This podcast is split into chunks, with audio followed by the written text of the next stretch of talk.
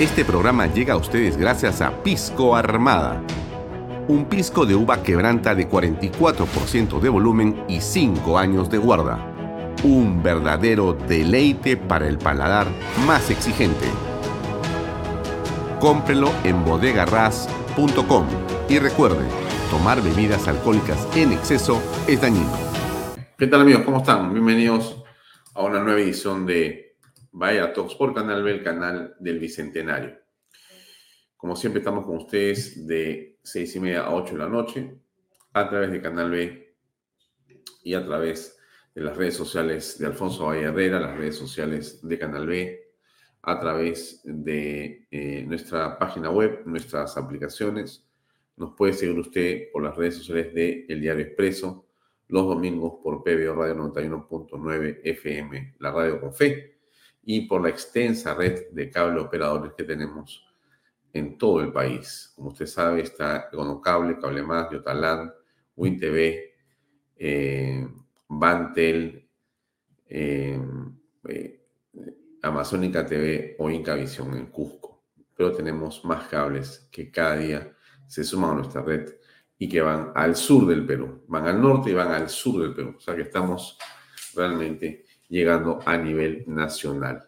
Gracias por acompañarnos, gracias por seguirnos, gracias por estar con nosotros permanentemente. Bien, a ver, eh, hoy vamos a conversar un poco sobre el efecto de Argentina eh, en lo que podría ser la política peruana, en los electores peruanos. ¿Qué podríamos sacar de elecciones de esta, digamos, gesta democrática que el domingo terminó con la eh, asunción al mando de Javier Milei, este joven economista que se pasó un buen tiempo en los últimos quizá tres o cuatro años hablando de conceptos, tratando de hacer pedagogía y docencia para enseñar lo que era su posición política, lo que era la posición contraria, la que él defendía, por qué estaba encaminado al desastre de economía Argentina, cosa que como sabemos ahora es cierto. Pero ha sido parte de una enorme batalla cultural, en realidad. Eh, ¿Y por qué decimos cultural? Porque se han, eh, digamos, expresado durante un tiempo importante eh, posiciones diversas en todo el espectro argentino y latinoamericano. Se ha venido conversando en torno a las ideas que mi ley iba tocando y hemos hablado ayer de la importancia que ha tenido en esto una serie de pensadores, también en el caso de Perú, Miklos Lucas, que ha sido fundamental en su, aproximación a los temas que tienen que ver con la tecnología en este mundo que nos movemos. Bueno, ha estado eh, Márquez, Laje eh, y una serie de otros conferencistas y pensadores de una enorme potencia y claridad. Todo esto ha ayudado de manera muy importante a eh, Javier Milei para ir armando su propia propuesta. Pero acá hay un pensamiento de su vicepresidenta que yo quiero compartir con ustedes. Escuchemos, por favor. En los últimos 40 años de la República Argentina, en lo referido a su pasado, es falso. Todo lo que han escuchado respecto de Argentina ha sido construido por la izquierda, por las madres de Plaza de Mayo, por las abuelas, y por todos aquellos que integraron Montoneros y el Ejército Revolucionario del Pueblo. Ni Argentina está en la vanguardia de los derechos humanos, ni las madres y las abuelas son blancas palomas. Por eso quiero contarles simplemente dónde se origina la debacle que vive mi país actualmente y este dolor que es una gangrena que no cesa y que nos está comiendo desde hace 40 años. Quiero contarles lo que hice en los últimos 17 años de mi vida. En la década del 70, en la República Argentina, hubo un conflicto armado no internacional, es decir, una guerra de baja intensidad. 17 organizaciones armadas, la inmensa mayoría de ellas de extrema izquierda, atacaron al Estado, aterrorizaron a la población, asesinaron a argentinos y extranjeros secuestraron, hirieron, tomaron unidades militares, coparon pueblos, robaron, nos diezmaron. Hubo 17.380 víctimas, 1.094 de ellas asesinadas en solo 10 años.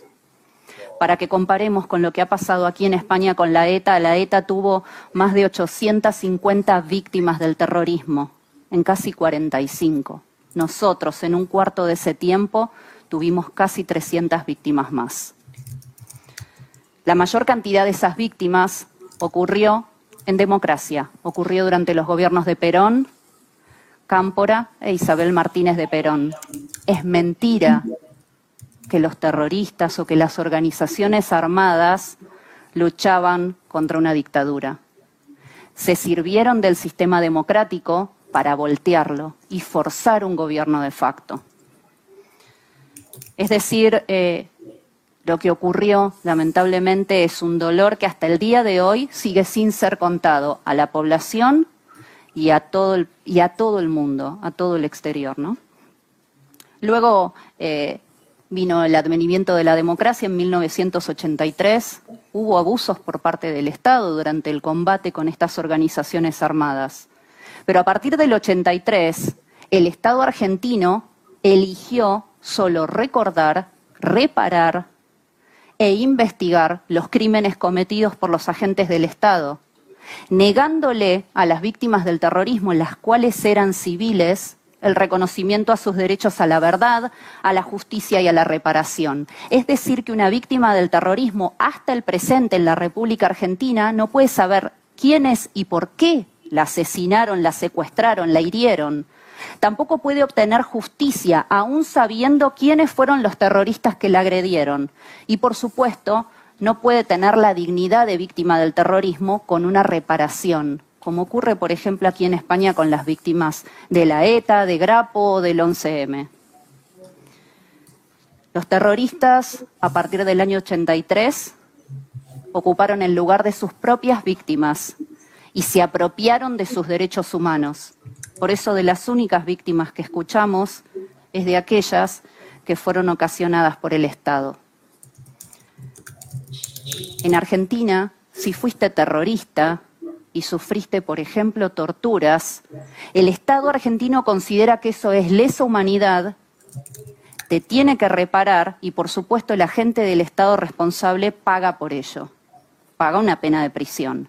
Pero si sos una víctima del terrorismo moriste con una bomba puesta por montoneros, en la que además fuiste asesinado con 22 personas más, ese hecho es un delito común. Prescribió y no mereces ningún tipo de reconocimiento a tus derechos humanos. Hemos estado luchando por las víctimas del terrorismo con una asociación civil creada hace más de 15 años, eh, no solamente por las víctimas, por la verdad histórica, y contra la impunidad de quienes asesinaron en nombre de una revolución que nadie pidió.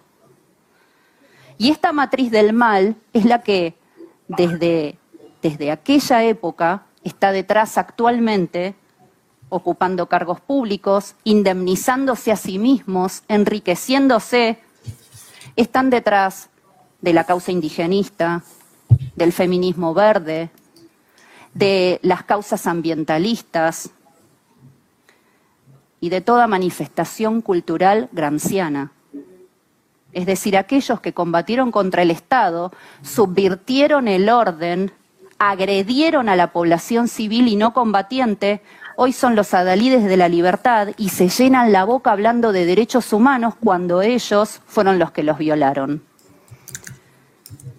Si tuviera que decirles qué me he encontrado en estos 17 años en los que a muchos de ustedes los he conocido a lo largo de esta lucha, diría que los patriotas hemos subestimado lo que significan los derechos humanos, que son el arma principal para poner de rodillas a los estados soberanos. Hoy este sistema que está aprobado y testeado en la República Argentina durante décadas se aplica como un modelo terminado, como una franquicia en cada uno de nuestros vecinos y de nuestros hermanos iberoamericanos. Pero no quiero terminar mis palabras con un, con un mensaje negativo porque debo decirles que luego de 17 años y siendo poco menos que una de las personas más demonizadas de la República Argentina por defender a aquellos que fueron agredidos por quienes, quienes están en el poder, quiero dejar un mensaje positivo porque fui electa por ese pueblo al que ellos piensan, al que los terroristas creen que han convencido. Y si tuviera que dejarle simplemente unas palabras, diría que hay que perseverar, porque 17 años no son nada, porque 17 años te permiten caminar por la calle sin que nadie te agreda, pese a que vos puedas parecer la persona más genocida, como me tildan así los, los de izquierda, o los terroristas, genocida, fascista y demás. También tenemos que encontrar la mística perdida en cada una de nuestras naciones, que eso es lo que te llena el alma. Yo la encontré, eran mis víctimas. También hay que estudiar al enemigo.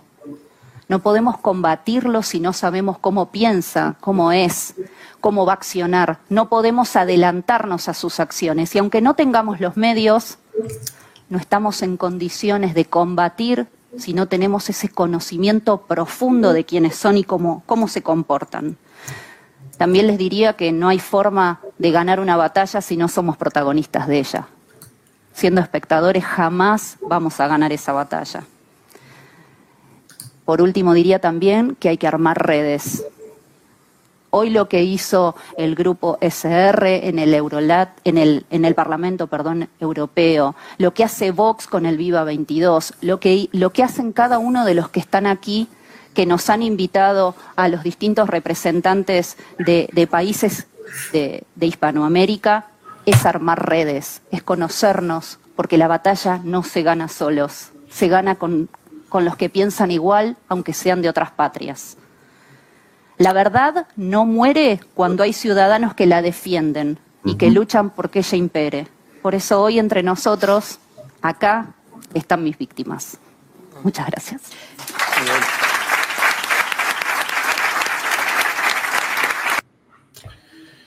Ella es la presidenta de Argentina ahora, una mujer demonizada, como bien lo señala, por defender eh, ideas de familia, de vida, de Estado, de Fuerza Armada, eh, y habla claramente de un relato que ha sido tergiversado. Otra vez los que perdieron hicieron la historia y los que ganaron se pusieron a trabajar y se olvidaron de contar la verdad y de perseverar en ese mensaje. Entonces, eh, hay que eh, comprender la naturaleza de lo que significa la franquicia derechos humanos para más bien fortalecer ahí un planteamiento que permita usarla en el beneficio realmente de un país que quiere progresar como el Perú y no para perseguir a las Fuerzas Armadas o para que eh, se etiquete de manera permanente y global a los enemigos de ese pensamiento torcido de los rojos.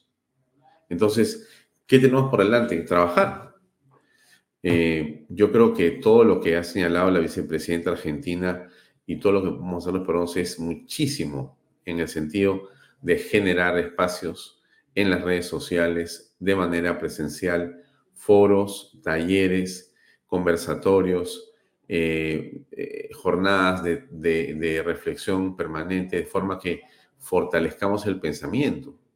Esta no es una batalla, amigos, que se consigue regalando polos o, eh, bebidas gaseosas o algún tipo de obsequio típico de una campaña electoral. Esta elección se va a ganar convenciendo, haciendo que cada ciudadano que, eh, digamos, entiende el proceso sea un vocero y entonces logre explicar y decir qué cosa es lo importante que tenemos que hacer los peruanos. Por eso es que más allá de quién sea el partido o cuál sea el candidato al que finalmente vamos a llegar, estoy seguro que en buena lid, ese candidato que termine siendo que represente las eh, mayoritarias fuerzas de la derecha en el Perú, tendrá que tener un ejército de gente que se encargue de eh, difundir la propuesta, el mensaje y esto que ha hecho mi ley y que los jóvenes han permitido que se elija con el triunfo en Argentina. Javier Milei ha logrado convencer sobre todo a los voceros. No es una campaña que se necesita eh, dinero para regalar. No es este, insisto, con lo que podía haber sido hace de repente 20 años una campaña en el Perú. Los, los tiempos cambian, la gente está conectada a su teléfono y aquí existe, sin duda, una eh, interesantísima oportunidad. Pero tenemos que tomarla, tenemos que hacerla, digamos, nuestra. Tenemos que trabajar intensamente en convertir las redes sociales en los espacios donde la gente pueda entender, comprender, convencerse y ayudar a convencer a los demás. ¿De qué? De que es importante la libertad, de que es importante la familia, que sirve eh, el emprendimiento, que queremos un Estado más pequeño, que no podemos avanzar con un Estado que cada día crece más. Es imposible. La burocracia en el Perú está destruyendo los cimientos de la democracia y del propio, de la propia sociedad. No se puede vivir con una burocracia elefantiásica como la que ya tiene el país. No se puede seguir estando con un Estado que lo único que tiene es más y más y más y más trámites. La tramitología nos va a pasar la cuenta y ya la está pasando en este momento. ¿Por qué? Porque estamos asistiendo a una lentitud, eh, eh, a una ralentización de todos los procesos eh, empresariales en la forma de licencias, autorizaciones y todo lo que se hace con la minería, con la agricultura, con la construcción, con cualquier cosa que usted quiera hacer, tiene así de documentos y papeles que ahora se piden y que solamente huelen a soborno y a corrupción. Y eso, señores, no puede continuar. El Estado tiene que reducirse. Y, hay que eh, trabajar en una serie de líneas cuando se presente este grupo, que estoy seguro vendrá, porque tendremos un candidato y, y seguramente habrán muchos al principio, después serán algunos y haremos una segunda vuelta con algún candidato de derecha. Y ese candidato de derecha tendrá que tener claro que tiene que trabajar en la parte del talento de las personas eh, en la infraestructura, en la economía, en, la, en fin, en una serie de módulos, pero tendrá que reducir el Estado. Y esto es esencial. Sin eso es imposible pensar en un desarrollo para el país, ni siquiera medianamente eh, posible o regular. ¿no? Si no tomamos el reto máximo de hacer una transformación en nuestra patria, no nos va a dar, no nos va a alcanzar. Vamos a estar peor de lo que está hoy Argentina, no hay duda. Y mire usted, sin alarmarlo, el Perú decae y decrece. ¿Con quién? Desde Ollantumala. Ollantumala era un militar que no tenía idea de lo que era el Estado, con una esposa que tenía una gran influencia sobre él, pero que tampoco tenía una idea de lo que era el Estado. Y estas personas gobernaron el país en capricho. Y pensaron que la forma de hacerlo era dejando que hubieran más ministerios y que la contratación en el Estado creciera sin ningún tipo de control y si usted mira los cuadros que hemos mostrado aquí con sillones en su momento, solamente es a partir de eh, Ollantumala que se dispara el crecimiento del aparato público, donde se invierte en esa refinería de Talara que no sirve para nada.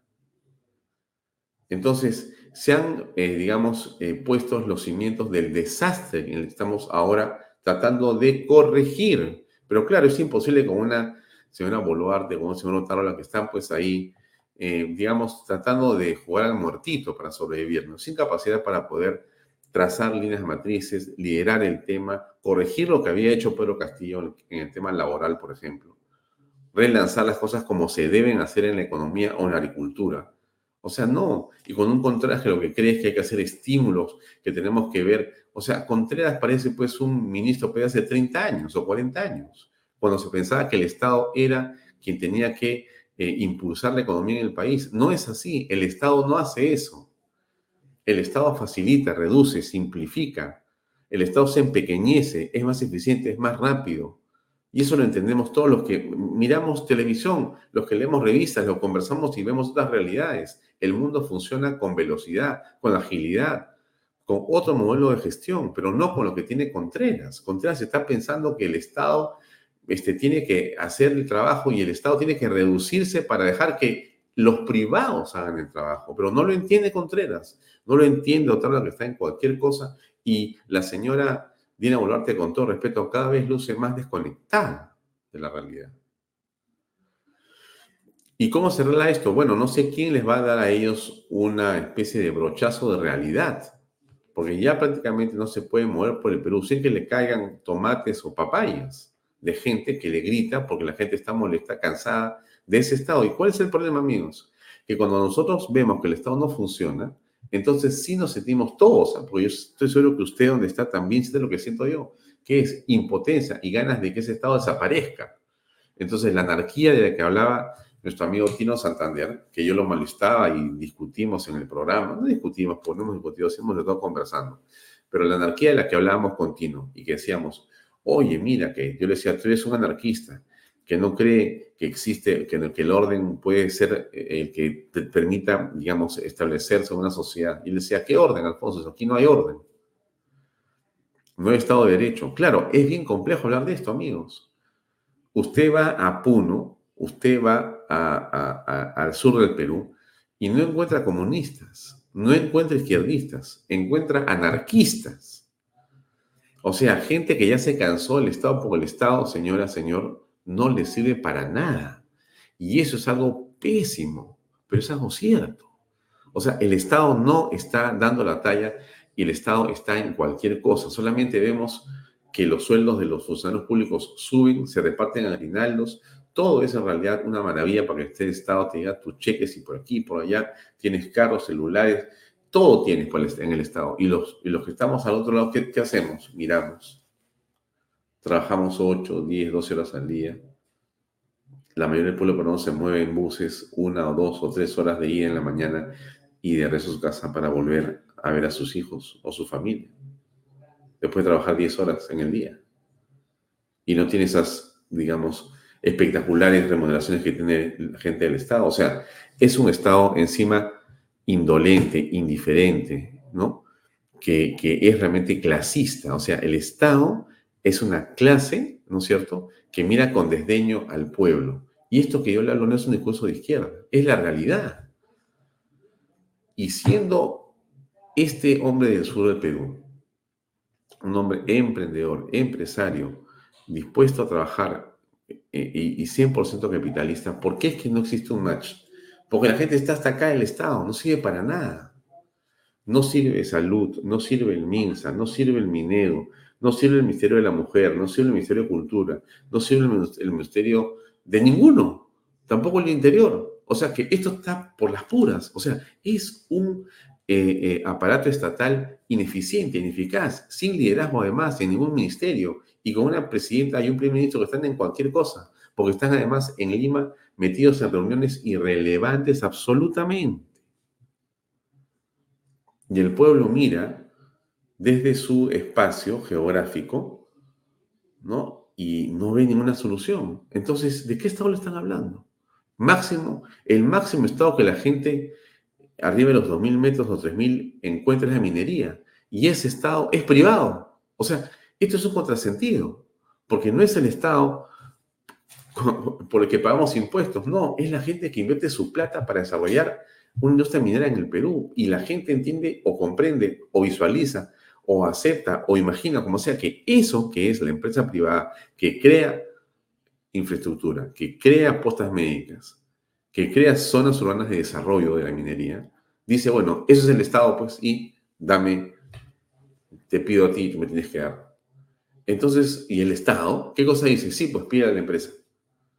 O sea, esto no puede ser. Esto no puede ser. Y si no existe un líder político con la capacidad para entender que eso tiene que cambiar, señores, no lo vamos a hacer. O sea, tenemos que trabajar de otra manera. De otra manera, lo que estamos haciendo es ahorcarnos, es suicidarnos. Insisto, nos va a ir peor que Argentina, siendo Perú un país que puede ser mil veces mejor que Argentina. Además, disculpe que le diga, sin chauvinismos, hemos sido mejor que Argentina. O sea, en la época de, crecimiento en el Perú, estábamos pues a, velocidades eh, eh, estratosféricas sobre todos los países en América Latina y muchos del mundo. O sea, somos capaces de escribir una historia diferente de los peruanos, pero no lo estamos haciendo porque no estamos votando bien. Y yo entiendo esa votación, se lo digo, te lo digo con franqueza. Yo entiendo la molestia, la frustración, Claro, si yo viviera solamente en Puno, si yo viviera en Apurímac, si yo estuviera clavado en Cajamarca, seguramente votaría por un movimiento radical, ¿Por qué? Porque en radicalismo por lo menos hay una oportunidad. ¿Me explico? Pero si seguimos con el statu quo, no hay oportunidades. O sea, si nosotros seguimos con más de lo mismo, no la vamos a hacer. Es bien difícil esto. Yo, yo lo veo como un reto para los peruanos, encontrar el camino para saltar. Saltar de donde estamos y dispararnos a un crecimiento realmente importante. No imposible, pero es un desafío muy grande que tenemos por que resolver, creo, y hay que hacerlo de manera correcta.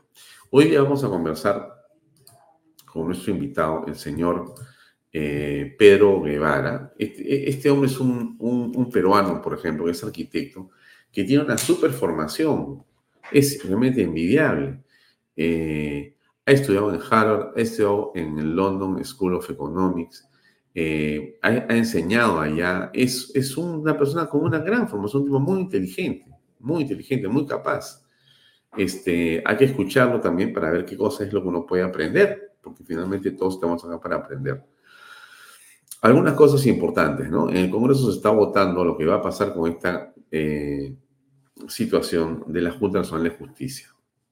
Dejemos un momento por ahí eso. Escuchemos un segundo a Ismael Benavides, que nos regalaba algunas ideas hace unas horas. A ver, vamos a comenzar, creo que por acá. A ver qué piensa usted. Es una persona que le gusta vivir bien sin trabajar mucho. Y para eso eh, vive de la, de la, teta del Estado o de las consultorías que salen también del Estado. Eh, y eh, ve al sector privado como, decía Churchill, una, una vaca lechera a la cual hay que exprimirla y sacarle toda la leche. Entonces, ese es el círculo, ¿no? Eh, vivo del Estado o, dependiente de actividades del Estado, eh, eh, frego al sector privado con, más impuestos y más normas para que el Estado tenga más dinero y pueda darme más consultorías y más trabajitos. Eso es parte del cáncer caviar al que se ha referido en muchas oportunidades el doctor Blume que ha estado en este programa varias veces en los últimos, digamos, mes o, meses. Y sí, es importante, ¿no? Escuchar para saber quiénes son estos caviares que están prendidos de la teta del Estado. ¿Qué cosa nos decía Javier Villastén al respecto de estos grupos de poder?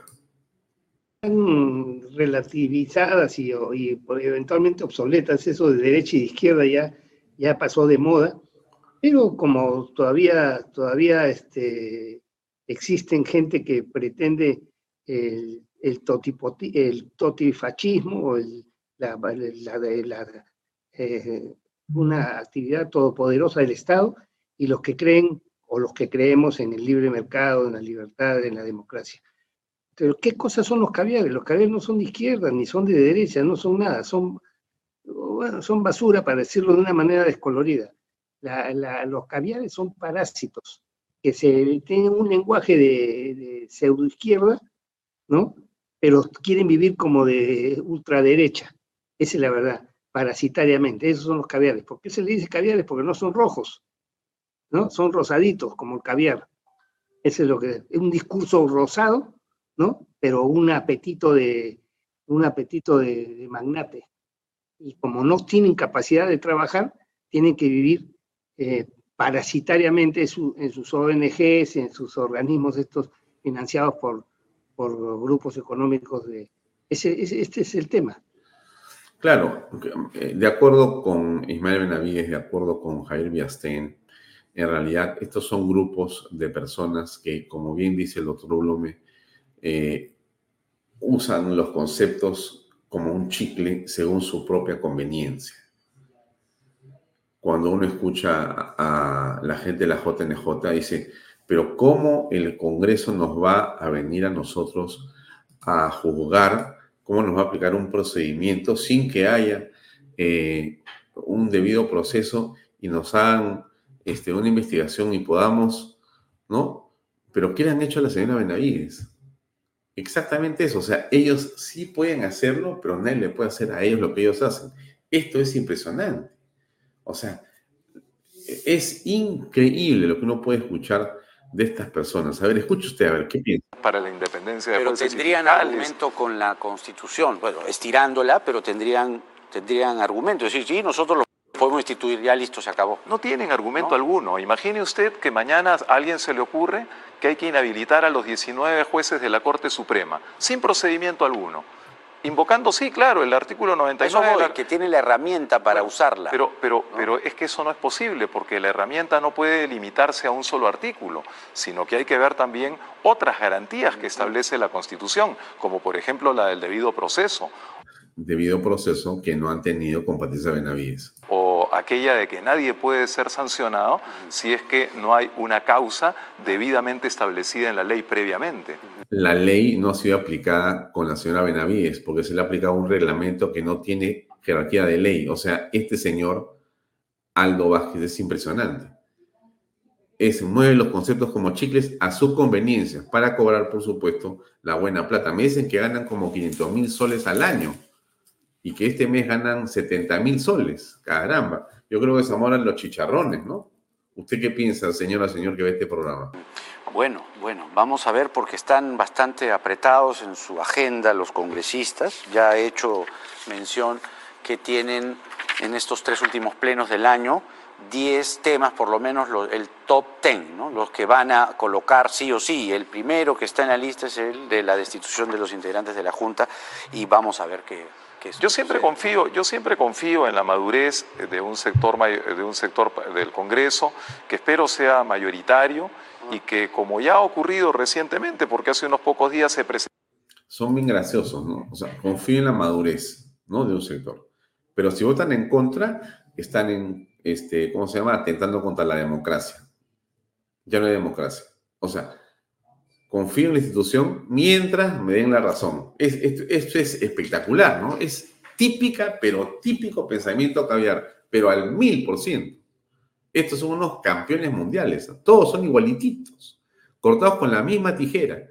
Llegan al Estado, ellos mismos interpretan la ley, el reglamento, buscan a alguien que les diga que tiene razón y se quedan ahí después de la edad que dice la Constitución que pueden permanecer. Y si tú lo sacas, dicen que estás yendo contra la democracia y hacen que sus amigos de la CIDH vengan a opinar y hacen todo un movimiento para que se queden ahí empernados. Se quieren quedar todo el tiempo hasta que per seculum seculorum. O sea, esto no va a cambiar en uno o dos, va a cambiar dentro de 30 años. Lo van a sacar con recogedor, con, con, con, con, cucharita, lo van a sacar de la de de estos señores. Es, no los puedes mover, pues son santos, santos, son santos. O sea, ha venido el espíritu y se ha posado de ellos y está ahí. No los puedes ni mirar. Porque si tú haces algo contra ellos, mira, y es lo que dice la ley. La Carta Magna dice claramente que es el Congreso de la República el que puede destituirlos. ¿Qué cosa dice el doctor Castillo o del Castillo con respecto al procedimiento utilizado? Miren ustedes, escuchen un ratito, escuchen por favor. 33.2 artículo que para empezar, para iniciar el proceso, tiene que haber una investigación preliminar.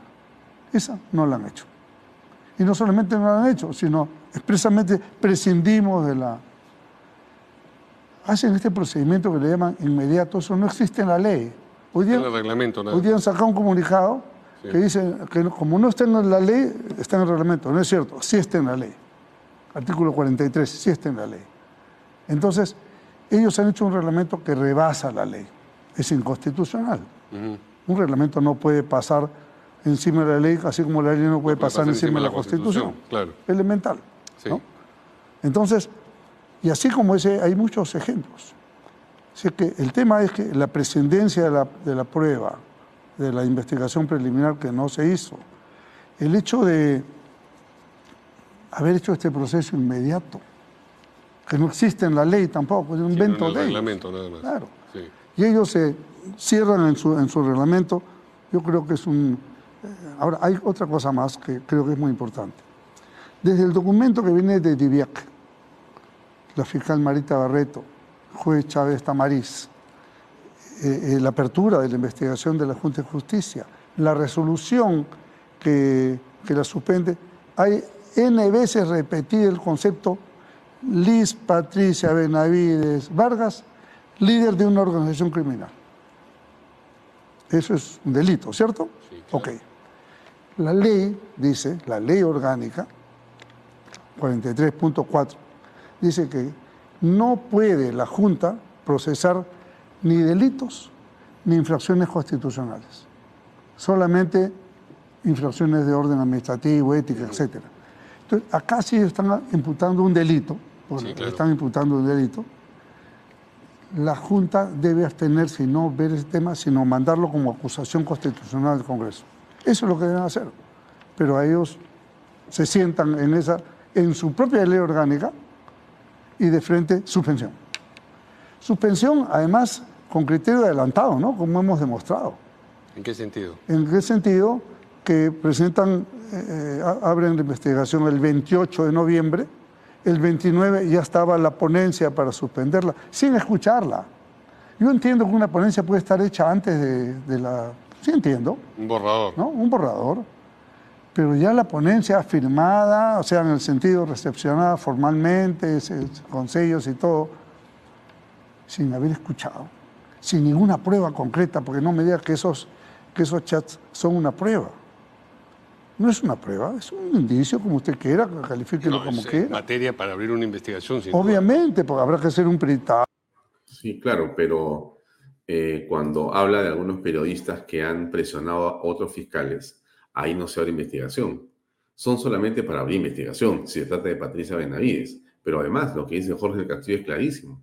O sea, no pueden abrir, no pueden eh, mandar a su casa a la señora Benavides, porque a ellos no les corresponde investigar delitos, solamente si fueran causas menores de tipo administrativo pero aquí les han llegado, les han llevado, o sea, han abierto una, una, una investigación que no ha concluido en un procedimiento para temas administrativos sin escuchar a la señora Benavides y la han suspendido seis meses siendo fiscal de la nación.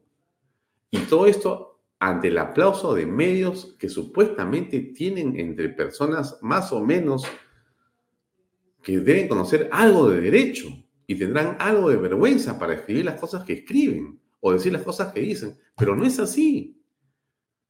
O sea, esto es alucinante, realmente, alucinante, la manera como este, se está eh, transgrediendo el derecho, las normas, se está eh, tomando eh, eh, la fiscalía y a partir de ahí haciendo lo que les da la gana a ciertas ONG, periodistas y demás opinólogos, esto es, sinceramente, este es el gobierno, ya no es el gobierno de Dina Boluarte, no es el gobierno elegido, no, es el gobierno de siempre, es el gobierno de los caviares.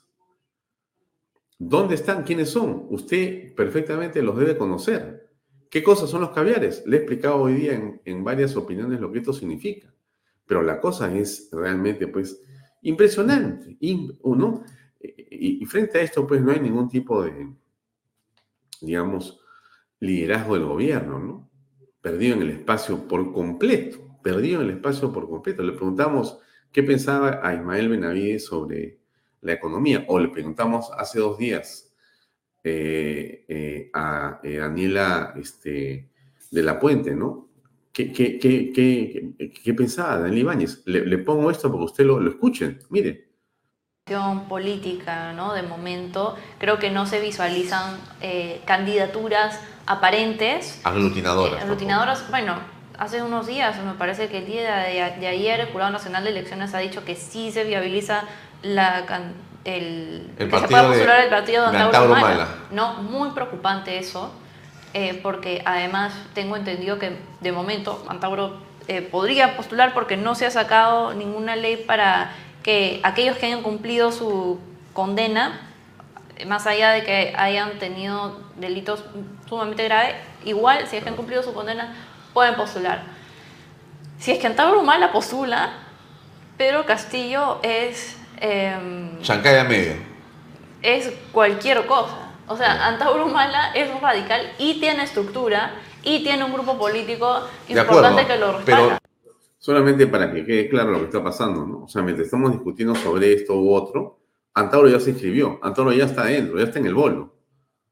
Lo dice Daniel Ibáñez, Daniel Ibáñez. O sea, se da cuenta, ¿no? Se da cuenta, ¿no? Y en el camino los, los caviares tomando la fiscalía y no quieren soltarla, pero por nada. Y si el, Congreso, haciendo uso de sus prerrogativas constitucionales, los destituye, ellos han publicado un comunicado que dicen, esto es un golpe de Estado. ¿Cómo se puede pensar en una cosa así? O sea, el Congreso ya no puede hacer nada prácticamente. O sea, tiene que pedir permiso para ir al baño a los ciudadanos de la JNJ. Si a ellos les parece que ir al baño es un golpe de Estado, no van al baño. Se hacen ahí sentados.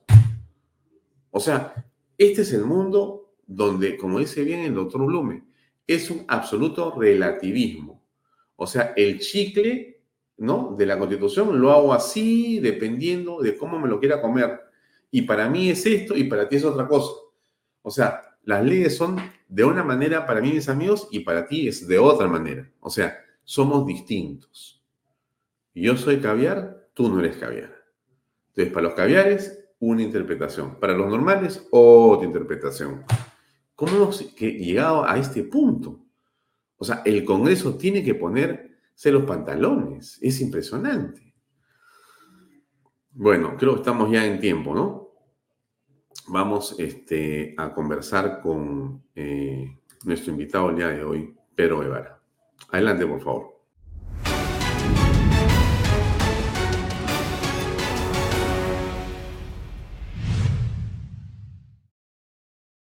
Bien amigos, estamos en Vaya Talks para conversar en torno a lo que ha sido y lo que será en todo caso el efecto de las medidas del ministro Caputo en la economía argentina. Como ustedes saben, el ministro de Economía del gobierno de Javier Milei dio un paquete de medidas.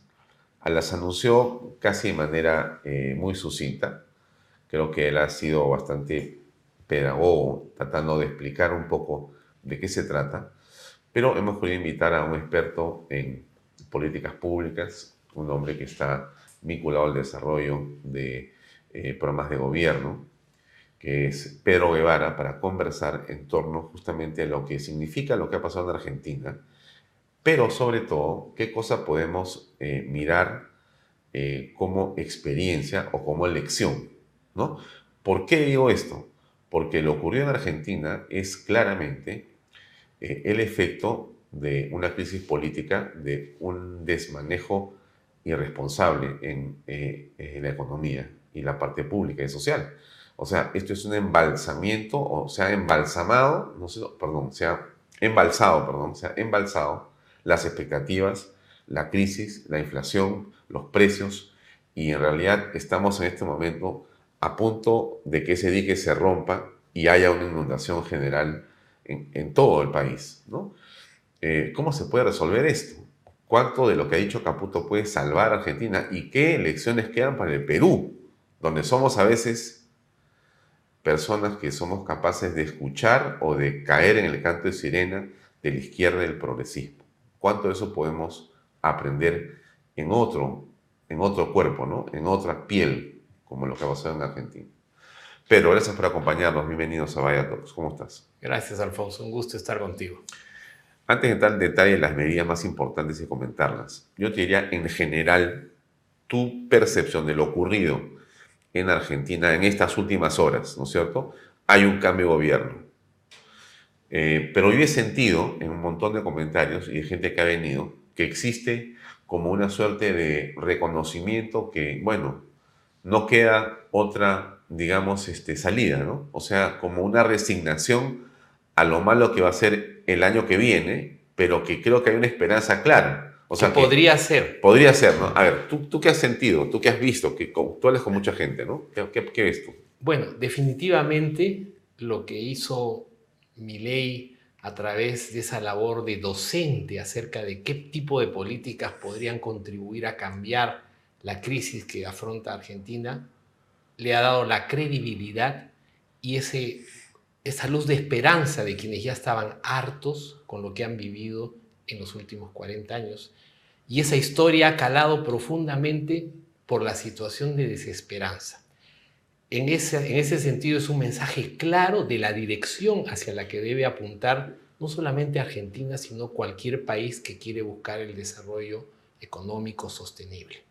Ellos, de alguna manera, están afrontando lo que nosotros vivimos con el Fujishock en los 90. Y hay lecciones que incluso ellos pueden aprender de lo que sucedió en el Perú. Y el Fujishock, solamente para que quede subrayado para la gente joven, no es necesariamente eh, responsabilidad del gobierno de Fujimori, ¿no? Porque lo que hace Fujimori es resolver un problema o intentar hacerlo, tomar una decisión en función de un desastre económico que venía de varios gobiernos, el más importante de los cuales había sido hasta ese momento el de Alan García I. Alan, efectivamente. Con una hiperinflación monstruosa y con el terrorismo que estaba galopando. Exacto, pero hay una diferencia. El candidato que abogaba por esa nueva agenda política era, Mario, Vargas Llosa. O sea, Mario Vargas Llosa decía, vamos a hacer un shock. El Milei del 90 No había otra manera. Exacto. Y Fujimori dijo, no, no shock. Y con el ganó, shock ganó. Ganó las elecciones. Pero a la hora de estar en la cancha... El 28 de julio, o, en agosto, perdón, en agosto dijo shock. Shock. Que Dios nos acompañe. Que Dios nos... O sea, de alguna manera él ganó las elecciones con un mensaje que era lo opuesto a lo que proponía Fedemo, el Movimiento Libertad, Mario Vargas Llosa. ¿Mi ley qué ha hecho? Ley ha hecho algo parecido, pero no necesariamente igual. Pero ley ha dicho desde el principio. Desde el principio. No hay otra. No hay otra, y lo ha venido diciendo todos los últimos años. Y todo lo que él decía que podía suceder, efectivamente sucedió. O sea, él ha ido este, explicando, como tú dices, una labor docente. ¿no es cierto? La naturaleza del problema. Exacto. Y es interesante, la gente ha comprendido. Exacto. A un profesor de economía. Exacto, eso es inédito. Pero que le hablaba fácil. Que le hablaba fácil y esa agenda de alguna manera marca un nuevo derrotero, no solamente para Argentina, sino para Iberoamérica y muchos países del mundo. ¿Por qué un nuevo derrotero? Porque ese tipo de medidas responsables fiscal, monetariamente, inspirado en lo que realmente funciona para sacar adelante un país, es el camino que podemos seguir con nuestros matices en muchas partes del mundo. Bueno, entonces. Y es lo que ha hecho ayer el ministro de Economía, Luis Caputo, es anunciar las medidas. No son todavía las medidas legislativas, o sea, el, el, paquete legislativo que va a salir probablemente en los próximos días, la llamada ley omnibus de la que se habla, donde específicamente se van a decir, estas son las medidas que vamos a tomar en términos de propuestas legislativas y acciones concretas. Pero igualmente son medidas económicas de una enorme trascendencia. La primera de las cuales es la devaluación de la moneda. Bueno, quizás en orden, para seguir las 10, ¿te parece? Ya. No se renovarán los contratos laborales del Estado que tengan menos de un año, en buena hora, porque lo que hacían era, antes de acabar el año, el kirchnerismo metía a su gente para tener gente metida dentro del aparato estatal. Los que tengan en el último año han metido a todo lo que han podido para que se queden ahí. Exacto. Era una manera de, inclusive, inclusive, ayudar a la campaña electoral del señor Massa. Exacto. Y ellos han metido, entonces esos contratos no van en el último año. Segunda medida, suspensión de la pauta oficial de publicidad en los medios. Ya, bueno, eso es mermelada. Mermelada. Ya, y esa mermelada... Eh, en realidad era importante. Manejó y permitió que los medios estuvieran en favor del candidato de gobierno, pero que no descubrieran la magnitud de la crisis, sino que la ocultaran o la barajaran. Exacto. Es increíble, había ahí una, digamos, manifiesta responsabilidad de la prensa que recibía dinero. Exacto. Y que aplaudían al gobierno. Exacto. Ahora, en términos cuantitativos, al lado de las cifras astronómicas del déficit, y los retos son cifras relativamente pequeñas, pero estratégicamente muy, muy importantes porque los mermeleros estaban para apoyar al gobierno de turno. ¿Cuánto es pequeño? Bueno, son algunos cientos de millones de dólares. ¿Al año? Claro, pero cuando hablamos, cuando hablamos de miles de millones de dólares... Ah, en el problema general de exacto, Argentina. Exacto, Claro, pero cientos de millones de dólares para medios sí. es una buena cantidad de plata. Exacto. Y cuando lo sustraes de su economía, van a comenzar a entender que en la vida hay que trabajar para ganar dinero. Exacto. Cosa que no estaban haciendo. Exacto. Pero veamos más rápido para que no nos quedemos. No, es que es interesante porque. políticamente. claro, porque en el Perú, eh, en algún momento, Pedro, eh, algunos presidentes han utilizado, o gobernantes han utilizado presupuestos públicos para hacer autobombo, ¿no? Claro. Le, mandaban, le mandaban a los medios contratos de campañas que eran absurdos o inexistentes. Exacto. Y eso congraciaba al medio y el medio lo trataba con una, eh, digamos, forma muy... Este, Es un golpe a la yugular de los claro. mermeleros. Bien, la tercera. La tercera, reducen los ministerios a nueve. Las secretarías de gobierno de 106 a 54. ¿Cuántos son los que habían? 19. Exacto. A Ellos, 9 ellos no, ellos tenían vein- veintitantos. ministerios. Sí. Wow. Ahora los reducen, ellos ahora los reducen a nueve. Han Ya. habido versiones Ya. acerca, la versión anterior de mi ley salía con ocho cuando rescataba, ahora se ha quedado en nueve. Lo Ya. importante es que se reduce secretarías de gobierno de 100 a 64 y más del 50% de los cargos jerárquicos de función pública y 34% de los políticos del Estado Nacional. Pero a ver, ahí la, la- la pregunta que te pueden hacer es, ¿pero eso va a generar un despido Claro. o no? Bueno, Por 24 instituciones, cada una tiene a veces cientos o miles de trabajadores, sí, ¿no? Por ministerio. Claro, nosotros tenemos 19 ministerios, efectivamente. Ellos Y, tienen y 20 tenemos cuántos trabajadores públicos. No, esa es una Perú. incógnita. No se sabe. ¿Cómo no, no se va a saber? No se te parece mentira, Tiene pero que la saberse. Debe ser 200 mil en el Perú. mucho más empleados públicos, En total, el gobierno regional, sí, municipal, municipal. provincial, es bastante más. Las cifras no coinciden. Esa es una de, una de las No acciones. te puedo creer que no sabemos en el Perú cuánta gente. No se sabe. Tú le preguntas al ministro Tarola cuántos, nadie sabe, porque en primer lugar entran y salen a una velocidad sin precedentes. Y no se sabe cuántos están ingresando en el gobierno distrital o provincial de Ah, bueno, interior. ya. Pero, a la- pero hay un corte. Una pues. de las medidas de mi ley va a ser efectivamente un inventario del personal estatal Ya. para asignarle una función básica en términos de, reingeniería. Eso es muy, muy importante porque no todos van a ser este, eh, eh, sacados del aparato estatal. Porque habría, había superposición de funciones seguramente. Ex- por supuesto, y hay cargos políticos que no hacen absolutamente Nada. nada y son como sanguijuelas del Estado. Es un poco lo que sucedió en el Perú en los gobiernos que empezaron desde Toledo y que Humala. continuaron Humala. El crecimiento del aparato estatal Es impresionante. en el gobierno de Humala ha sido sin precedentes. O sea, si uno compara el crecimiento del PBI en términos del crecimiento de, la- de los funcionarios públicos es astronómico. Pero qué curioso, ¿no? En ¿Quién ha ese sido- sentido, sí. ¿Quién ha sido presidente del Consejo de Ministros durante la época de Humala? ¿Quiénes han sido los ministros de Economía?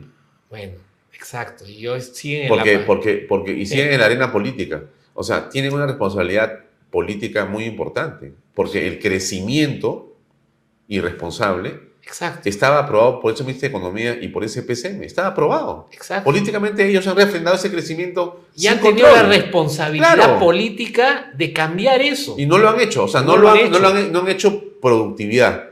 No han hecho eficiencia. No han hecho, efectivamente. Más, más y más. más y encima tenemos engendros como Petropeor, perdón, Petroperú, con esa refinería de Talara que nos ha demandado más de 6 mil millones, alrededor de 6 mil millones de dólares que hubieran permitido. que nacen con Humala. Bueno, eso está ya desde hace 14 años. En Humala se pudo tomar la decisión de, ¿sabes qué? Esto no puede continuar. Y ha continuado, y ha continuado. Y incluso con este gobierno. Mira, yo he hecho estimados. Este con el de Dina Boluarte. Por supuesto, porque se le han dado, se le, se- se le está dando, se, Fondos. se le ha parado un poco eh, los fondos, pero evidentemente ellos van a seguir con este intento de jugar al Estado empresario. Mira, esos alrededor de 6 mil millones de dólares, si los hubiéramos puesto en un fondo de inversión al estilo de Noruega, de los países árabes, hubiéramos podido tener una rentabilidad que lo lleve hasta los 7 mil millones de dólares o incluso con inversiones más audaces hasta los 8 mil millones de dólares. Es decir, si esa plata en vez de quemarla, de botarla, para- la invertíamos en un fondo capitalista como hace Noruega Sí. o como hacen los países árabes, nosotros hubiéramos tenido los recursos Para satisfacer, ¿qué, por ejemplo? Todo el agua- por ejemplo, el agua y desagüe El- de mitad de la, de la población peruana. No puedo creer. O sea, la mitad de la población peruana hoy podría tener Agua. agua, y desagüe si en vez de quemar esos 6 mil millones de dólares, los hubiéramos puesto en un fondo de inversión. Ahora, Claro. la rentabilidad puede variar, pero efectivamente. Pero grosso modo es una idea. a- sube a 6.900 millones de dólares con una rentabilidad de 3.6%. a- Ahí está la fondo. plata. Sí. Qué interesante, ¿no? Cómo ocurre, este, Pedro, que en Sí. realidad un presidente ignorante es lo peor que podemos tener los peruanos. Exacto. Un equipo de ministros que no conocen la materia pública, en realidad es como un disparo en la cabeza, eh, metafóricamente hablando, ¿no? O sea, Exacto. estás condenando al país a la muerte, porque Exacto. si tú tienes personas que no conocen lo que estamos hablando ahora, Exacto. tú tienes una experiencia porque tú has sido, tú eres un, un hombre graduado en Harvard, Sí. has sido profesor, Sí, he enseñado economía, finanzas públicas liderazgo. Economía a quienes no eran, no eran economistas, porque mi profesión básica fue arquitectura, soy arquitecto colegiado, y enseñado economía avanzada, puro cálculo, e- modelos econométricos, he enseñado finanzas avanzadas. y también en Londres enseñado.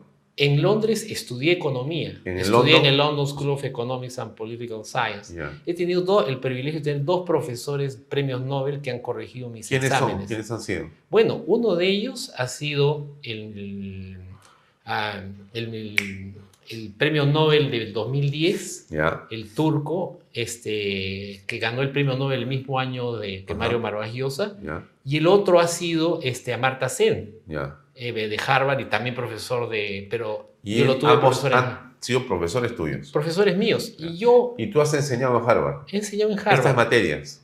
He enseñado, efectivamente, yo después de graduarme trabajé en el Center for International Developments, el CID, con Jeffrey Sachs, que fue mi profesor, y con Michael Porter, en el primer estudio de competitividad para los países andinos. Y si algo quiero llevar en esta entrevista es a la importancia que tiene el concepto de competitividad. Por eso quisiera pasar revista. Pero, pero antes, Sí, es que déjame sí. estacionarme un ratito ahí porque, Gracias. mira, te escucho, ¿ya? Vamos a abordar las distancias, pero, pero déjame decirte con franqueza, te escucho Sí. y me has hecho recordar por un segundo a Alejandro Toledo. Yo estaba en el mismo escritorio de Alejandro Pero, Todero. pero te explico por qué, ¿no? Sí. Porque Alejandro Toledo Ah, tenía como un activo haber estudiado en Stanford, y haber, haber, haber, haber deslizado la idea que había también estudiado en Harvard y era profesor de Harvard, cosa que no era así, y que en realidad eh, estaba vinculado a todos los grandes economistas del mundo y que él era un economista, cosa que no es así, Sí. ¿no? Porque él estudió creo que educación eh, para la economía, economía para la educación, que no es ser Economía. una, que no es, eh, es una carrera, en fin Sí. no quiero menospreciar a nadie, pero en todo caso es claro que él decía, déjame que la economía es mi chamba, ¿no? Y, y- Sí. y hablaba pues de una manera impresionantemente engolada y en fin. Este, pero, pero regreso, ¿no? Al tema de la importancia que tiene la formación académica en la propuesta política, cosa que en el Perú los electores, que son los culpables de lo que pasa en el país también, o casi, casi de manera mayoritaria, no, no, no revisan eso, no aprecian eso. Claro. O sea, no importa, ¿no? Lo importante es que el presidente sea una persona... Que ¿no? se identifique con Claro, que, que camine como yo, que camine como yo. Sí, mira, que- o es un gran deportista, ¿no? es un gran comediante, es un gran O es un- actor. ¿no? O- Entonces un- se identifica conmigo. Y el empresario busca, buscaremos un empresario. El campesino, buscaré un campesino. El profesor, votaré por un profesor. Pero mira, si yo te tuviera que hacer, por ejemplo, un tratamiento de pedicure, de tus pies, Sí. ¿Tú preferirías que te cure Messi, que es un jugador extraordinario, o una persona que sabe de Un pedicure? especialista, claro. Exacto. Claro, Entonces, pues, en el campo no, de las hablar. políticas públicas Obvio, es igual, ¿no? es igual. Tú tienes que buscar gente que tenga el conocimiento y no solamente el conocimiento. En primer lugar, la decisión de poder emprender esas reformas. Pero antes sea una persona honorable y en el caso de, de los peruanos, que ame al Perú. Con esos requisitos tú tienes el perfil de quien puede realmente resolver el problema. Porque vas a encontrar que sabe mucho la gente, pero son cobardes. No, porque tienen rabo de paja. Sí. ¿Cómo voy a enfrentar la corrupción? Esa es una de las razones por las cuales el cáncer de la corrupción existe. Porque el rabo de paja impide que tengan la decisión. El compromiso y el amor al país. Estamos hablando de los ministerios. Sí, seguimos con los ministerios. ¿Cuál es la siguiente medida importante? Pasemos, bueno, eh, reducir al mínimo transferencias discrecionales a las provincias. Los gobernadores, pues, son compadres. El caso de Buenos Aires, por ejemplo, es patético porque se le da un conjunto de subsidios al transporte, a la- que eh, son recursos que dependen del compadrazgo político. Eso se va a reducir. La quinta, no se licita obra pública porque no hay plata. Se va a dejar solamente aquellos proyectos de infraestructura que ya tienen financiamiento privado y ya han empezado. Pero digamos que la obra pública no es importante, no mueve la economía. Mueve la economía, pero hay cosas urgentes y hay Prioritarias. cosas prioritarias. Hay cosas urgentes e importantes. Sí, y además, ahora como él urgente. dice, la infraestructura no tiene por qué caer en manos del Estado. La iniciativa privada a través de las asociaciones público-privadas pueden cumplir esa función vital. Y eso lo ha dicho mi ley. Sí. Nosotros incluso vamos a recoger la experiencia de Chile que fue exitosa en las asociaciones público-privadas. Sexto, reducir subsidios a la energía y el transporte. La- la- los precios reales de la energía y el transporte lamentablemente hacen creer a los, a los, a los argentinos que ese, ese, ese, ese, ese precio es, el, re- eh, es lo que realmente cuesta y a la larga se la cobran con inflación, o sea que no es que haya acá lonche gratis, no hay lonche gratis. Y con ese, esa, ese subsidio, lamentablemente le están sacando por otro lado a través de la, de la inflación. La séptima medida, mantener planes para potenciar el trabajo y fortalecer las políticas sociales. Excelente. Todo lo que tienda a llevar a la gente a trabajar y no esperar a papá gobierno que le regale cosas y bonos, bienvenido. La, octava, allí hay un punto delicado, sincerar la economía con un, con un tipo de cambio a 800 eh, eh, pesos por dólar. Cuidado con esa medida, porque lo que está, parece ha- haciendo Luis Caputo, el ministro de Economía, es una política de anclaje Ajá. que no fue igual a la política de libre flotación que emprendimos con el Fujishoku. Ajá. ¿Cuál es el riesgo? Aquí hubo un dólar libre, ¿no? Exacto, libre el mercado, lo que llaman en Argentina el dólar blue, la oferta y la demanda. Lo que es positivo es que va a haber un solo tipo de cambio. En Argentina tienen el cepo, que es equivalente a nuestros dólar MUX, Correcto. que eran diferentes tasas en función del padrino mercantilista. Oye, ponme una tasa. Y siempre el Estado te robaba con el dólar MUC, porque en vez de que tú transaras a lo que es el precio real, te castigaba con ese dólar MUC. Y eso es el robo que hace el Estado, el gobierno, para meterse la plata al bolsillo. La medida es positiva en términos de que se busca una unificación del tipo cambiario. Pero en el caso de Argentina han escogido, parece, el del anclaje. Nosotros en nuestro, en nuestro caso con el Fujishoku escogimos la libre flotación.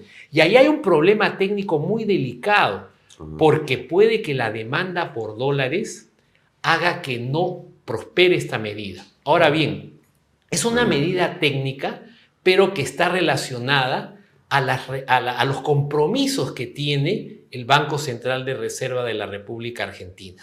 Y ahí podemos entrar a un tema técnico para explicarlo en fácil. Sí. Lo voy a sincerar hablando, redondeando las cifras, porque las cifras, para empezar, varían de un día para otro. Pero lo que tenemos en el Banco Central de Reserva de Argentina es lo siguiente. Tenemos la base monetaria y tenemos los compromisos de deuda pasiva. La deuda monetaria es alrededor de 10 mil millones de dólares. A veces baja 9 mil, 800, etc. Esa es la cantidad de dinero que hay en la economía. Y tenemos los LELIX y los pasivos pases. ¿Qué son los LELIX y los pasivos pases? Esos representan, digamos, el triple de la base monetaria, es decir, este, 30 mil millones de dólares. Entonces, lo que quiere hacer Milei es atacar el problema del corto plazo. ¿Qué, ¿Cómo voy a resolver la plata que necesito para poder llegar a dolarizar?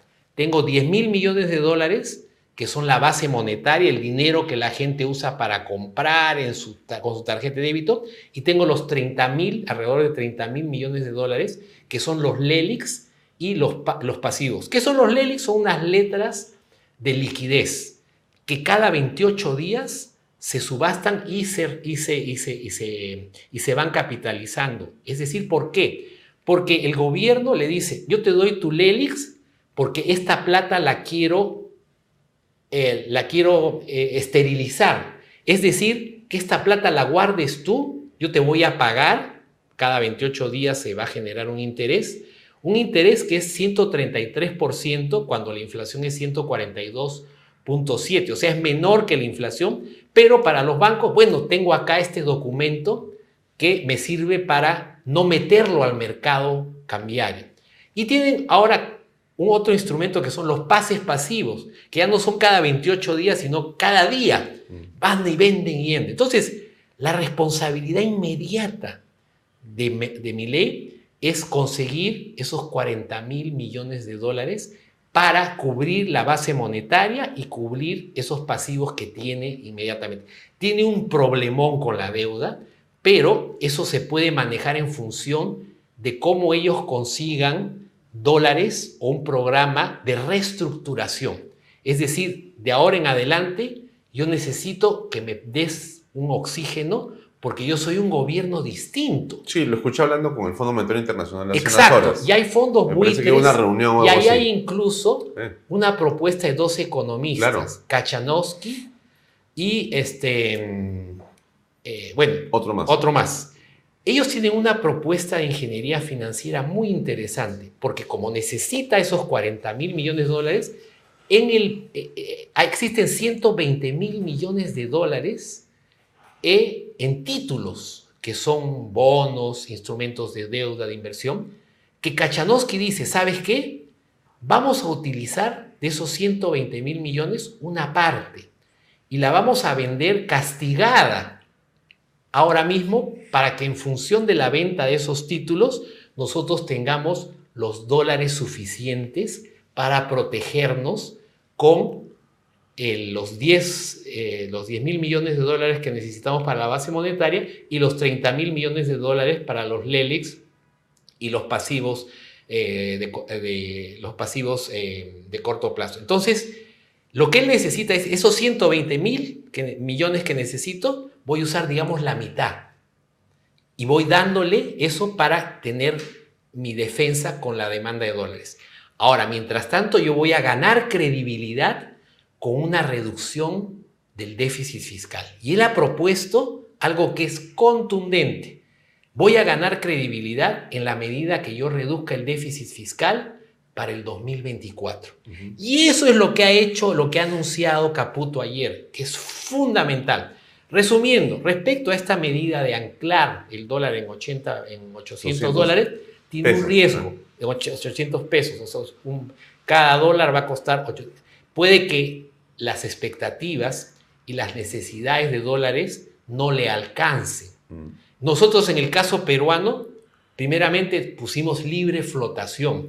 Fue una medida mucho más dura. Y acá cabe, cabe hacer una distinción entre lo que fue el proceso inflacionario de Argentina y del Perú. Argentina todavía no ha llegado a una hiperinflación. Nosotros en Alan 1 ya estábamos en hiperinflación, estábamos en 25 mil por ciento de inflación anual. Ellos van a acabar probablemente alrededor de 300, pero están camino a una hiperinflación. En segundo lugar, ese anclaje puede ser muy peligroso si es que no consigo eh, que los recursos, los dólares, entren para satisfacer la, la demanda de dólares. Por eso es que la dolarización no se va a hacer de un día para otro. Bueno, Avancemos en otra medida. Pues la siguiente medida, la 9, reemplazarle el sistema CIRA para que el, eh, por un sistema que no requiera licencias de aprobación para importar. Excelente. Adiós a la corrupción con Y- y por- licencias, y por tramitología. último, y por último, Fortalecer la ayuda social. la ayuda social, exacto. Va a hacer un aumento de las tarjetas, ah, de la tarjeta alimentar, Ajá. de los programas. sociales. Y él ha dicho algo muy astuto. El- el- la billetera va a estar abierta para el Ministerio de Capital Humano. Mira lo que él ha hecho. Sí. En capital humano ha puesto el énfasis en la gente. Y eso lo ha llevado a juntar incluso los programas de, de educación con los programas de empleo y efectivamente en eso coincidimos con una propuesta que nosotros hemos desarrollado para reducir los ministerios de 19 a 11. En el caso peruano, sí. Bueno, entonces, esto es lo que está proponiendo mi ley. Exacto. Digamos que necesita ayuda del Congreso. Definitivamente, ese es uno de los grandes retos. No tiene mayoría. mayoría. No tiene mayoría. Por lo menos no ahora. No ahora. Podría tener tenerla en un par de años. La- no. Pero hay un, nuevo proceso electoral, pero ahora necesita sacar esas medidas ya. Porque si estas medidas demoran seis meses, no se aprueban, el paquete legislativo que se anuncia es la ley omnibus. Ajá. Es decir, un Pero conjunto... tiene a la bancada de Bullrich con él. Exacto. Pues con pero- ellos hacen mayoría o no. No, va a tener que conseguir incluso el apoyo De otras de bancadas. otros. Exacto. Y va a tener que negociar. No le queda otra. Sí. Eh, pero la situación es dramática, ¿no? Yo escuchaba a Caputo que decía, miren, si no tomamos estas decisiones, Ah. una lata de leche va a costar de 400 pesos a 60. 60 mil pesos en no más de un año. Exacto. Y eso es un desborde. O sea, Exacto. esto es simplemente una locura. No se Exacto. puede llegar a, ese- a esas cifras. Sí. Entonces, eh, es indispensable el ajustón. Exacto. El trago amargo al que se refirió Milei el día domingo. Exacto. Este es el trago amargo. Este es el trago amargo que ha sido no como el trago amargo Nuestro. Nuestro. El ¿Que fue peor? fue, fue peor, fue porque libre flotación y de la noche a la mañana. Ellos todavía están aguantando con este anclaje del tipo de cambio. Ellos van a tomar otras medidas como el cepo. Ah. El cepo era equivalente al dólar MUC, Sí, es sí. decir, un grupo de tasas de, de tipo de cambio que él sí también dice lo Claro. vamos a sincerar. Ahora, lo interesante de esto, la lectura política que podemos extraer de esto es que son eh, décadas de un gobierno peronista, de un gobierno socialista, izquierdista, eh, irresponsable, populista, eh, sin ningún tipo de manejo técnico y que más bien buscaba lo que tú has ido eh, describiendo, por ejemplo, en el último año, ¿no? En Exacto. cada elección llenemos el aparato público para conseguir votos. Claro, Lo que hizo Yantumala, lo que han hecho muchos partidarios. exacto. Deja abierta la puerta, que entren nomás y... Pero yo quisiera destacar lo más importante de estas medidas, que va a la causa de la inflación, que es el déficit fiscal. O sea, mientras prevalezca el déficit fiscal, es como, y no tomes la medida de, de corregir eso, no podía seguir, eh, no, no, no, se no era viable el modelo. Y esto es un golpe a la causa, porque mucha gente dice, no, el problema es la deuda, como lo explica muy bien el ministro, el problema es la deuda. No, el problema generador de los, del drama inflacionario es el déficit fiscal. Y él está yendo a la causa y matando de un tiro dos pájaros, porque si él llega a reducir el déficit fiscal hacia el 2024, ellos van a ganar la credibilidad. Y la credibilidad es fundamental para que su programa pueda conseguir la viabilidad. Bien, entonces, mucho que aprender de esta lección eh, argentina. Incluso ellos pueden aprender de lo que nosotros vivimos, Sí, ¿no? ¿Por sí. qué no dejar de Sí. ¿Por qué no considerar el tema? eh, eh, el peruano no ha aprendido suficiente, ¿no? Eso me temo, ¿no? Todavía Porque- algunos peruanos, No, porque, o sea, hemos votado mal, ¿no? Hemos votado mal. bueno, es evidente. Y, y lamentablemente no existen eh, propuestas de recambio. No se ven aún, ¿no? Porque eh, lo que ha ocurrido es que se vota de una manera extraña en el Perú, ¿no? Claro, no hay que perder la esperanza. Y, y no, hay- y no se vota por el más capacitado, ¿ah? No se vota por el más... eh, Con el que yo me identifico. es, pero esa es una cuestión, pues, un poco rara, ¿no? O sea, si Eso yo es- me identifico con un maestro, voto, Voto por el al maestro. Un gran Pero el maestro no puede saber nada. Así es, así es. Pero es no un gran empresario, es un gran futbolista, Ya. un gran voleibolista. Pero por, ejemplo, pero por ejemplo, pero por ejemplo, ¿no? Este, tú te das cuenta, eh, efectivamente, votamos por estos personajes, no somos, eh, no sé si en algún país se leen los planes de gobierno, pero hay una eh, élite que tampoco le interesa.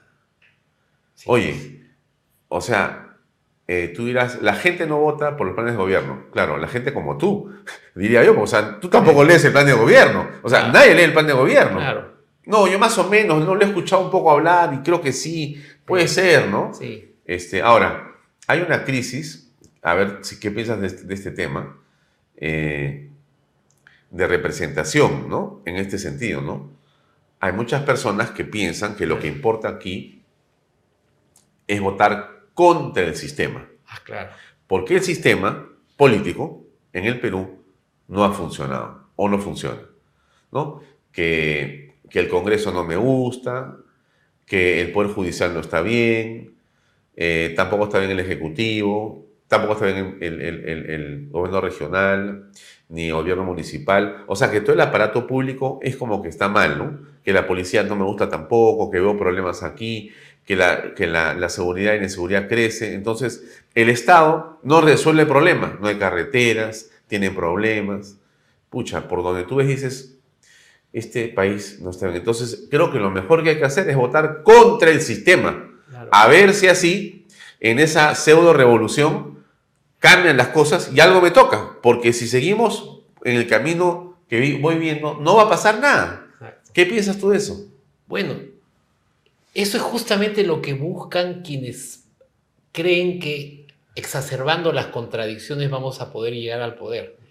La frustración, el resentimiento que existe hacia los políticos, los partidos la casta política, es tal que la gente reacciona emocionalmente, hay que castigarlo, pero urge reaccionar también racionalmente.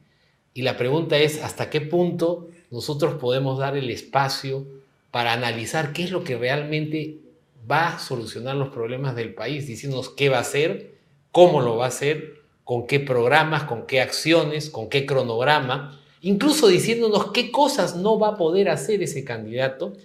Y finalmente con qué indicadores de impacto y gestión. Y algo extraordinario de mi ley es que ha dicho las cosas, como decimos en el Perú, a calzón quitado. Ha dicho crudamente Lo que iba a hacer. lo que, lo que estaba, podía suceder y Sí, sucedió, sí.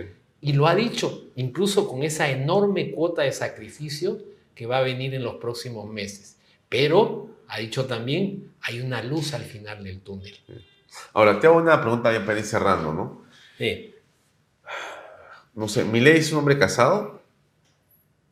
tengo entendido que no es casado, tiene su novia ¿no? Ya. y sus cinco perros. Perfecto. Veo a su hermana cerca. Karina.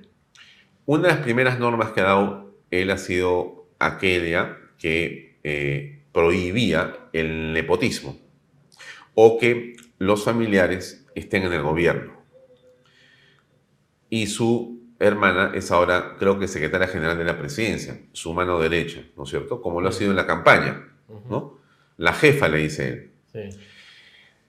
Esta situación es particularmente delicada. Eh, quizá haya gente que no le guste que hablemos de esto, porque ya, ya estás reventando, pinchando el globo a mi ley, ¿no? Acaba de comenzar y ya estás diciéndole que va a ser corrupto. No, no, yo no estoy diciendo que va a ser corrupto. Lo que estoy diciendo es que hay un riesgo, con- hay un riesgo, porque, porque, Claro. porque ¿cómo es eso que tu hermana es la secretaria general de Palacio de Gobierno? ¿No? ¿Cómo, Claro. cómo, cómo, cómo va a funcionar eso? bueno. Tú dirías, no, Alfonso, no seas tan estricto. Bueno, lo ¿O pueden no? atacar por ahí, definitivamente. No hay duda de que lo pueden atacar por ahí. O normal nomás. Pero puede pasar normal porque es su persona de absoluta confianza y lo van a tener en la mira. La hermana hace algo en lo que la influencia familiar influye. Él no está para, primero no cobró ni siquiera sueldo cuando estaba de, de Diputado. diputado. O sea, él no va a robar, no necesita robar, ese es uno de sus activos más, más potentes. Entonces, definitivamente, en el Perú la credibilidad, la falta de confianza es tal que siempre mal pensamos y uno tiene que demostrar la inocencia.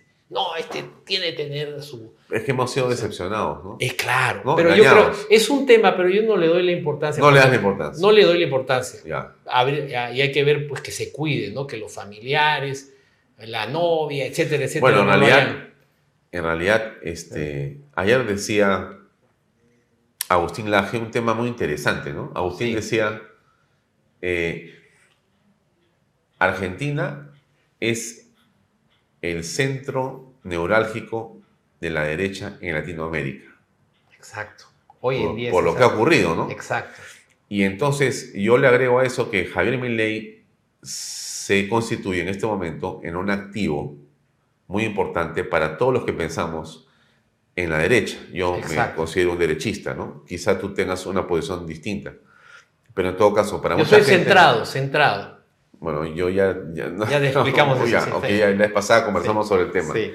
Yo creo que en el fondo eres derecha, pero te haces. No. Pero ya, pero en todo caso, el punto es, Sí.